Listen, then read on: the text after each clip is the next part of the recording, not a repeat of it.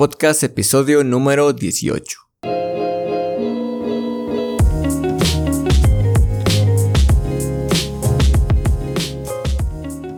Esta historia comienza un mes atrás. Por azar del destino, tuve algunos días libres, quedándome solo la mayor parte de ellos, en casa, coincidiendo con los días en que el famoso coronavirus comenzaba a tener relevancia en el lugar en donde vivo. En esos días la situación todavía estaba bastante normal. Cuando supe que tendría todo este tiempo libre, pensé en miles de cosas pendientes o cosas productivas que podría hacer, o al menos es lo que yo pensaba. También pensé en cosas que hago diariamente como leer, hacer ejercicio o escribir y me dije, perfecto, ahora sí voy a tener tiempo de hacer absolutamente todo. Pensé ilusamente que todo sería mucho más cómodo y fácil de hacer. Estaba incluso emocionado, de verdad que me daban emoción esos días que iba a tener como tiempo para mí completamente. Para mi mala fortuna se me ocurrió reiniciar un videojuego que me encanta y pues sí, ese fue mi peor error. Como era de esperarse, esos días se convirtieron en días de Nintendo a nivel hartazgo. Es increíble cómo se pasa el tiempo jugando, de verdad.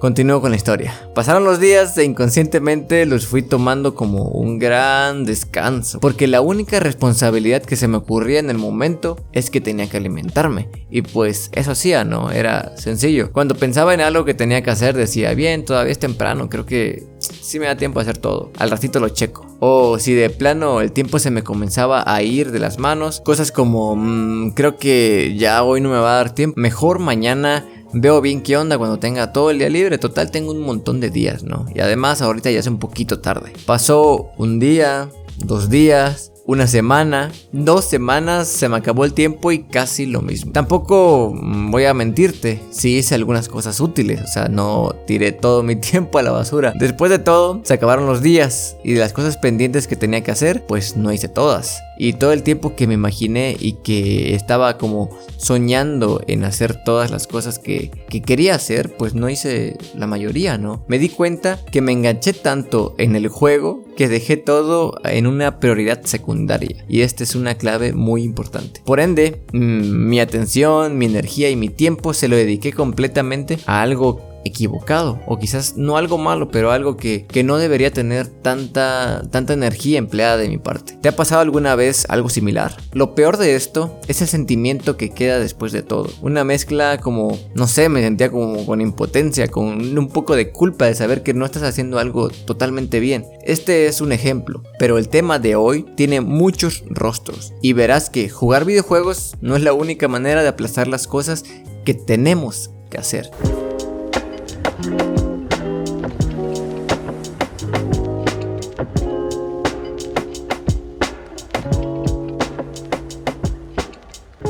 Este episodio estará enteramente centrado en el término procrastinación, que según mi puntual investigación significa posponer o aplazar tareas, deberes y responsabilidades por otras actividades que nos resultan más gratificantes pero que son irrelevantes. Es decir, en pocas palabras, es dejar lo importante para después. Mi vida resumida en una frase, sinceramente. La primera vez que escuché esta palabra fue hace casi, calculo que unos 5 años. De ahí no tendría ni idea de qué sería. No podría ni imaginarme qué es solo escuchando la palabra. Afortunadamente me topé con un video en YouTube que se llamaba Dentro de la mente de un procrastinador.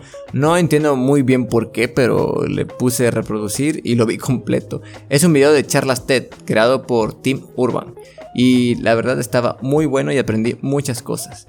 Les recomiendo muchísimo que lo vean. Si tienen oportunidad de hacerlo, véanlo ya. El hecho de conocer lo que es la procrastinación únicamente me sirvió como referencia para saber cuándo la estaba haciendo y cuándo no. O sea que ya la conocía, ya sabía qué era y la identificaba en mi vida, que menos mal yo creo que es un pequeño avance. Pero ahora cuando dejaba para después cosas importantes, las terminaba alargando cada vez más y terminaba no haciéndolas. Y al hacer esto, pues solo me llenaba de culpa, ¿no? Porque claro, eso no me impedía... Mm, entre comillas, estudiar para algún proyecto o algún examen en la computadora de noche y terminar viendo videos de peleas de Dragon Ball Z con música de fondo de Linkin Park en la madrugada. Si te suena, eres de mi época. Seguramente los jóvenes de hoy se distraen en TikTok o hablando por WhatsApp un montón de tiempo o algo por el estilo, yo no sé. Pero bueno, continuamos. Te voy a platicar el tema de mayor aprendizaje que he tenido con la procrastinación y fue justo cuando cumplí 18 años. A esta edad en mi país, y supongo que como en la mayoría de países, quiero pensar que todos lo hacen, ¿no? Se hace un servicio militar o un servicio a la nación. Por si, entre comillas, tu país te requiere en momentos de urgencia, tú estés como, como capacitado para atender al llamado. O algo, quiero pensar que ese es el, el sentido del servicio militar. Al final, cuando concluyes tu servicio militar, te dan una cartilla eh, liberada, se puede decir, que significa que cumpliste con ese servicio. Pero no se la dan a todos o o no todos necesitan hacer un servicio para tener la cartilla militar liberada. Creo que ahora ya ni siquiera es tan importante como antes, pero ante la incertidumbre de si era importante o no, se debía de hacer. Hace ya 9 años recién cumplía 18 y mi papá me dijo que fuera a ver el papeleo necesario para tramitar esta dichosa cartilla. En los tiempos de mi papá la cartilla era muy importante y de hecho si no la tenías creo que no te podían, no te contrataban en los empleos, entonces sí era muy importante tenerla. Pero bueno, para mí, que no viví esta época, se me hacía una flojera increíble ir en fin de semana a ver a los militares para investigar qué pasos se debían hacer para tramitar esta cartilla. Pero bueno, a regañadientas, pero lo hice. Logré meter mis papeles y ahora solo debía esperar un famoso sorteo que se hace para ver quién sí hace servicio militar y a quién le dan la cartilla militar libre, sin hacer nada. Que esto creo que es la mejor opción. Mis papás me recordaban una y otra vez que debía estar atento, que debes de checarlo todos los días, que pregunta con quién. Yo ni sabía con quién preguntar, ¿no? Pero ellos cumplían su parte con lo que era mantenerme como que en alerta de que debería de estar atento a lo que, a lo que estaba pasando, ¿no? Y bueno, yo obviamente nada más les decía, pues lo checo la otra semana, no te preocupes. Y pues jamás lo hice. Así pasó el tiempo hasta que llegó el desenlace final, trágico para mí. que obviamente es lo más predecible y desgraciado del mundo que me pasó, al menos a mí. Llegué un día, no me acuerdo cualquiera, no recuerdo ni la fecha ni nada, pero llegué un día de jugar fútbol una noche a mi casa y recibí un mensaje de Facebook. Y yo, pues tranquilo, ¿no? Me senté y chequé mi teléfono y de pronto leo nada más así tantito, oye, güey, ¿por qué no fuiste al sorteo? Y yo, mi corazón quedó helado. Y entré a ver la conversación y le pregunté al amigo que me, que me mandó un mensaje, ¿qué pedo era hoy o qué onda? Y me dijo, sí, hoy fueron todos y creo que tú fuiste el único que no fuiste. Sacaste bola negra, pero como, como no fuiste, te cambiaron a bola blanca. Y claro, sí, lo adivinaron. la abuela blanca a la cual me habían pasado significaba que debía servir servicio militar. Esto, mis amigos, significó que tuve que hacer este servicio todos los sábados de 7 a 1 pm en un cuartel general del ejército durante todo un año. Y no me malinterpreten, puede que haya personas a las que le gusten ese tipo de cosas, pero a mí en especial, ni un poco. Fue un año, ala, muy, muy lento. Incluso cuando comencé a ir al servicio militar, pegué mis post-its en la cabecera de mi cama y puse cuántos sábados faltaban para que terminara el servicio. Si no mal recuerdo, eran como 44 o 42 y cada sábado pasaba enormemente lento. Y la verdad no me gustó para nada hacerlo, no me gustaba ir, pero pues tenía que hacerlo.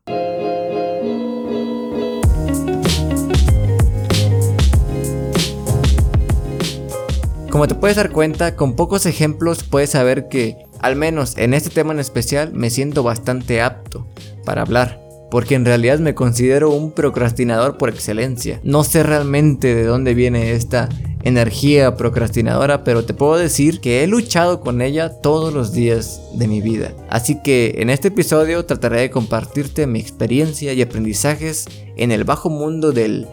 Mejor después, va. De las primeras conclusiones que tuve fue que todos tenemos una tendencia natural a procrastinar. Todos. Tus amigos, tus hermanos, tu familia o quien sea, incluso mi novia, aunque no lo quiera aceptar, es bastante procrastinadora como yo. Bueno, no tanto. Considero que mm, no es algo con lo que naces, es algo que te creas y moldeas a tu forma de ser. Es decir, puedes tener más débil o fuerte el sentido de procrastinar, dependiendo del empeño que le pongas, por supuesto.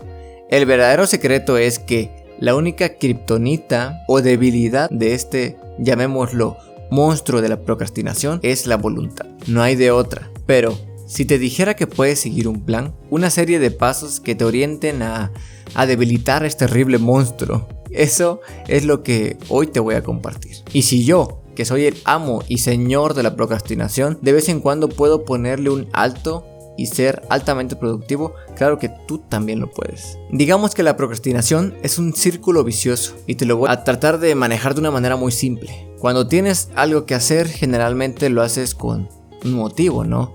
Como por ejemplo comenzar a leer un libro o empezar un nuevo hobby, puede ser no sé, tocar guitarra, comenzar a hacer ejercicio, pintar tu casa, no sé, un montón de cosas que puedes hacer. El primer momento es la mentalización. Y es este momento cuando idealizas que tienes que hacer esto voy a aprender a tocar guitarra porque pues me gusta la música y tengo muchas ganas de aprender a tocar guitarra. Eso es algo que tú quieres y algo que te mentalizas que quieres hacer. Más o menos vamos por ahí, ¿verdad? Después de este primer momento se pasa a la fase de preparación, en la cual pones a tu disposición todas las herramientas y cosas necesarias para hacer eso que quieres. Si vas a comenzar a hacer ejercicio, por ejemplo, en tu casa, no sé, te consigues un tapete adecuado para que puedas hacer tus ejercicios, te consigues ropa adecuada, te bajas una aplicación de estas que hay tantas en el, Apple Store o en la Play Store para seguir los ejercicios y que te indique qué vas a hacer y pues listo, ¿no? Ya tienes todo con lo que lo puedes hacer. Este es el segundo momento, prepararte. Vamos bien, ¿verdad? Quiero creer que sí. Primer momento, motivo. Segundo momento, preparación. Lo último, por supuesto, es la acción lo que tienes que hacer. Suena muy sencillo y sé que... Y, se supone que cualquier cosa que te propongas lo puedes hacer, en teoría, pero nadie te dice las cosas que hay inmersas en, esta, en este proceso, digamos, de hacer las cosas. Algo pasa y comienza a moverse una extraña fuerza que comienza a entorpecer nuestra voluntad de querer hacer las cosas. Esto llega cuando se te presenta un pequeño obstáculo, como por ejemplo, pues imagínate que tienes que estudiar para algún examen o para algún proyecto. Enciendes la computadora eh, y te dispones a estudiar. Pero en ese momento te das cuenta que tienes que bajar un montón de bibliografía. Ah, ¡Qué flojera! creo que mejor voy a entrar a Facebook.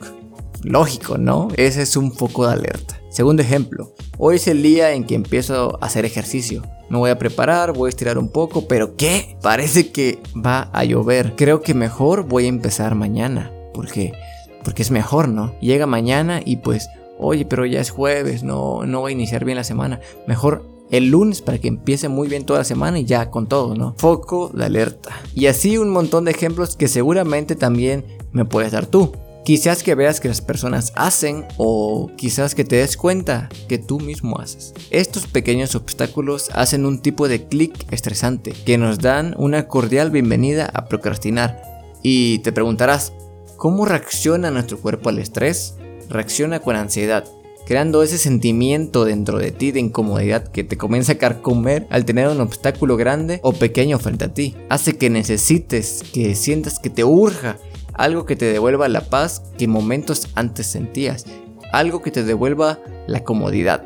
Entonces casi automática e inconscientemente lo que hacemos es lanzarnos a nuestro colchón de seguridad, que es nuestra acción segura y por ende dejar inconclusa la acción que estábamos realizando. Nuestro colchón es esa área que no importa pase lo que pase, siempre te hará sentir seguro y sin riesgo alguno. La máxima expresión de comodidad en ti es nuestra satisfacción inmediata. Por ejemplo, mi colchón es entrar a ver videos de YouTube por ejemplo, estoy haciendo algo y de pronto ah, me da un poco de flojera, agarro mi teléfono y comienzo a ver YouTube. O, o de plano tengo que hacer algo y ay, qué flojera, mejor voy a jugar un ratito y me pongo a jugar videojuegos, ¿no?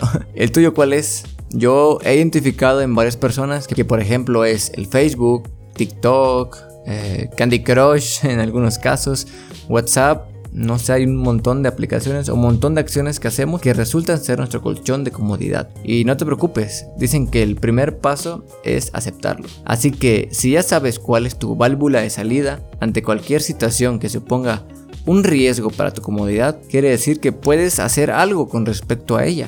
Por eso voy a tratar de ayudarte a superar estos momentos de, de estrés inmediato. El plan consta de 6 pasos.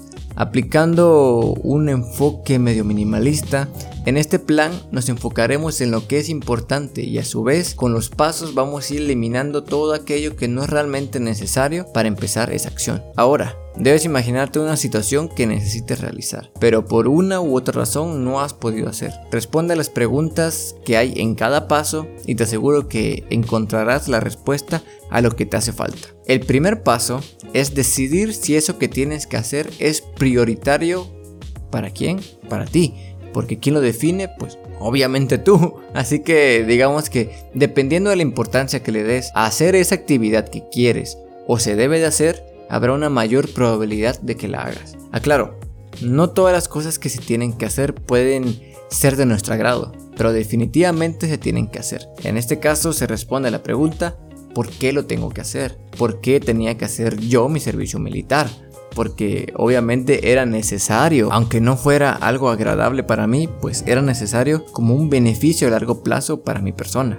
O, así pueden haber muchos ejemplos como por ejemplo ir a pagar no sé la luz el agua o cualquier cosa que tienes que salir de tu casa pero te da mucha flojera y prefieres hacer otras cosas pues a la larga lo mejor es que pagues todas tus cuentas no y que pagues todo todos los servicios que tiene tu casa.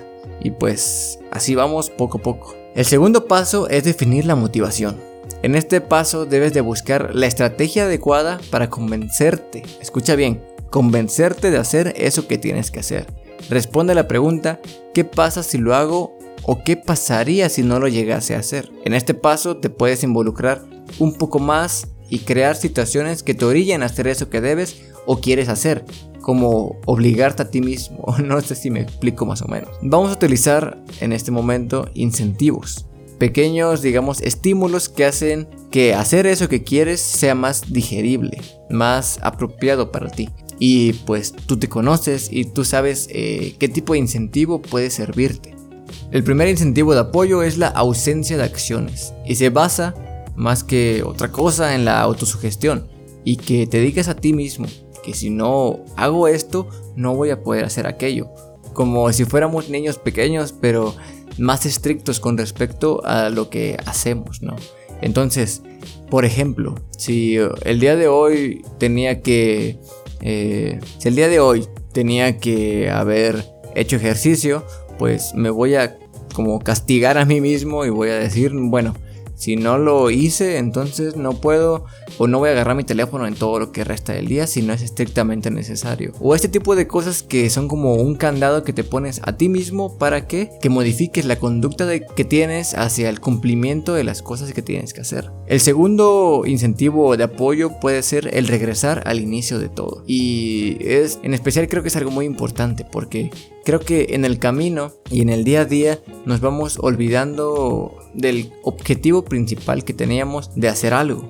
Por ejemplo, y es un ejemplo bastante claro, cuando te metes a un gimnasio, generalmente vas y la gente siempre cumple el primer mes. El primer mes es la prueba máxima, ¿no? Porque todos van y muy motivados y todo, pero conforme pasa el mes y conforme comienza a pasar el tiempo, comienzas a faltar una, dos veces a la semana y comienzas a hacer faltas más recurrentes porque se te comienza a olvidar o comienzas a perder de vista al objetivo principal que tenías, que por ejemplo puede ser este, estar más en forma o por tu propia salud que debes hacer ejercicio, pero nos vamos olvidando de esto y lo vamos desechando y entonces nos olvidamos del objetivo principal y terminamos por no hacer eso que que, decidimos hacer por alguna razón u otra. El último incentivo de apoyo es el reto en conjunto. Es el motivarte con otra persona, utilizar a alguien de soporte para que lo hagan juntos.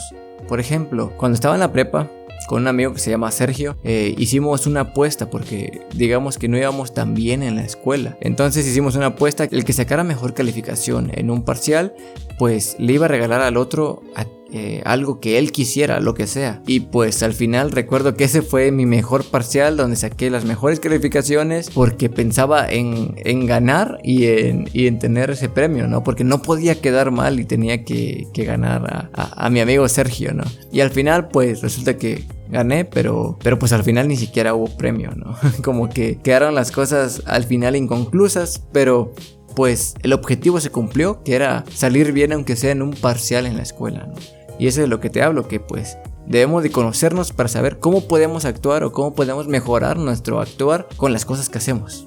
Bien, regresamos a los pasos. Y el paso número 4 es eliminar obstáculos, que es muy importante. Quitarte, por ejemplo, el internet, el teléfono, la televisión, quizás salir a alguna fiesta, mandarte mensajes con alguien, lo que sea necesario para que no te distraigas ni entorpezcas la acción que quieres realizar. Y para este paso se responde a la pregunta, ¿qué debo de quitar para comenzar a hacer? Y creo que a veces es el paso más difícil porque en este paso lo que debemos hacer es eliminar el colchón de seguridad que tenemos o el colchón de comodidad para que cuando estemos frente a la situación no no a la primera dificultad nos aventemos hacia algo muy cómodo o hacia, como te dije momentos antes, que utilicemos una válvula de salida y vayamos a algo que, que sí nos satisface y que es algo que sí queremos hacer comparado con lo que hacemos. El quinto paso es algo más organizado es realizar un plan de acción. Se realiza con una lista de cosas por hacer. Puede sonar repetitivo, pero organizar cada paso de lo que tienes que hacer te hará mucho más sencillo el camino. Ir realizando cada punto necesario poco a poco te llevará a realizar lo que tú quieras. La pregunta sería, en este paso, ¿qué debo de hacer? Es mejor ver en general en general todo lo que tienes que hacer y todo lo que conlleva para hacer eso que quieres, para saber a lo que te tienes y lo que de verdad debes de hacer y no solo tengas una visión un poco nublada acerca de lo que tienes que hacer, pero que pero que no sabes a ciencia cierta, ¿no? Y con esto lo que pretendo que hagas es que no huyas a la primera dificultad que se te presente, que conozcas lo que tienes que hacer muy muy bien. En este paso obviamente va inmerso en la fase de preparación que te comenté antes, en donde se contesta la pregunta ¿con qué lo voy a hacer? ¿Con qué cosas? ¿Qué necesito para hacer eso que debo de hacer? El sexto y último paso quizás es el más personal que tengo. Es hazlo con todo y flojera. Si esperas a que te den ganas de hacerlo, quizás nunca te van a dar totalmente ganas o nunca vas a estar convencido de que lo tienes que hacer. En especial es el punto que más utilizo, aunque sea chistoso, ¿no? Y se basa únicamente en hacerlo y ya aunque no tengas ni un poquito de ganas. En la gran mayoría de ocasiones siento que solo me hace falta ese impulso, ese empujón para comenzar, porque en el camino voy encontrando la motivación para seguir haciéndolo. Y te voy a platicar un caso que me pasa regularmente. Y bueno, antes de la contingencia, pues creo que había comentado en algún capítulo del podcast que me gusta ir a rodar en bici, a cerros, a montañas, lo que sea, ¿no? Lo, lo, malo de esto de salir a rodar los fines de semana es que me tengo que levantar muy temprano porque el sol en donde vivo no tiene piedad. Entonces te levantas quizás a las 5 y media de la mañana o 7 de la mañana, pero hacerlo en sábado es como que, ah, en sábado o domingo, porque cualquier día podría ser para que salgas a rodar. Entonces es, no sé, a mí me cuesta mucho levantarme muy, muy temprano en fin de semana pero pues me levanto con un montón de flojera y con ah, no, ni, ni siquiera el día antes tengo motivación para, para levantarme temprano. Pero pues me doy cuenta que si lo hago a la fuerza, si lo hago, si lo hago y ya, pues me voy con un montón de flojera, me levanto, me cambio y me voy a donde tengo que ir. Y una vez que voy rodando y voy experimentando todo lo que significa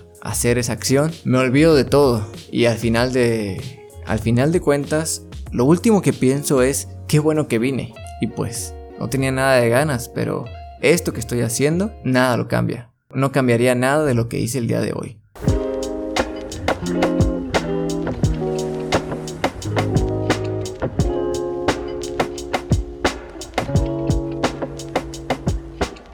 Siguiendo todos estos pasos y contestando todas estas preguntas, estoy seguro que vas a poder hacer aquello que te pasas postergando. Y en el futuro, seguir utilizando ese método para que el monstruo de la procrastinación no se vuelva a aparecer en tu vida, o al menos no tan seguido. Claro que siempre puede regresar, pero el hecho es de no permitir que se apodere totalmente de todo lo que haces. Eso es lo que creo de verdad vale la pena. Utiliza estas herramientas que hoy te doy o que quiero compartirte para romper ese círculo vicioso en el que te encuentras y que muchas veces nos formamos nosotros solitos. Creo que principalmente nos la pasamos procrastinando porque no entendemos el motivo por el que tenemos que hacer las cosas. El plan que hoy te compartí es para que primeramente estés plenamente consciente en las cosas que estás haciendo. El secreto final de todo parece que al final es renunciar al piloto automático que gobierna tu vida, que tienes implantado en tu cabeza. Espero de verdad que lo que te compartí hoy te pueda ser de ayuda y que recuerdes que lo más importante es que tengas el control de tu vida y de tus acciones. No es fácil dejar de procrastinar, es decir, no es un truco de magia de, de hoy a mañana ya no vas a procrastinar nunca en la vida. Es muy muy complicado, porque es una lucha que se lleva a cabo todos los días O quizás tú no estés tan mal como yo. Pero la verdad es que a la procrastinación se le vence una batalla a la vez. Si te gustó este episodio y crees que puede ser de ayuda para alguien o si, si solo te ayudó aunque sea un poco a ver las cosas más claras, yo estoy totalmente agradecido y ese es el último fin de este podcast. Así que te invito a que compartas con las personas para que esto se vuelva cada vez más grande. Yo soy Kevin Ramírez y esto fue Minimalistic Podcast. Hasta la próxima y que tengas un maravilloso día. Bye.